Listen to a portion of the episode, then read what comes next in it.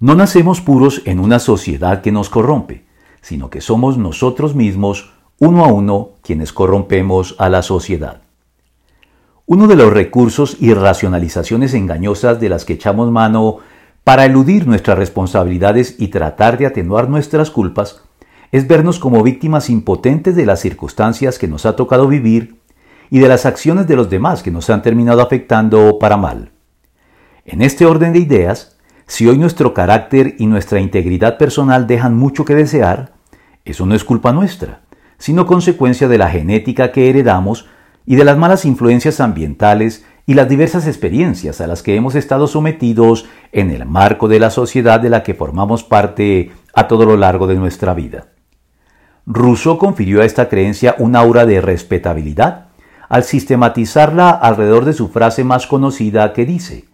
el hombre nace puro y la sociedad lo corrompe. La más sofisticada manera de culpar a los demás de nuestras propias faltas, algo que no pasa a la prueba de cualquier honesto escrutinio, pues el individuo siempre será primero que la sociedad de la que entra a formar parte junto con otros individuos,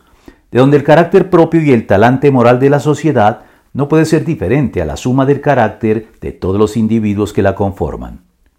Es por tanto mucho más sensato, razonable y coherente afirmar que si la sociedad se encuentra corrompida, es porque en algún sentido todos los individuos que la constituyen, o por lo menos un número crítico de ellos, se encuentran ya corrompidos, como nos lo revela Dios en su palabra.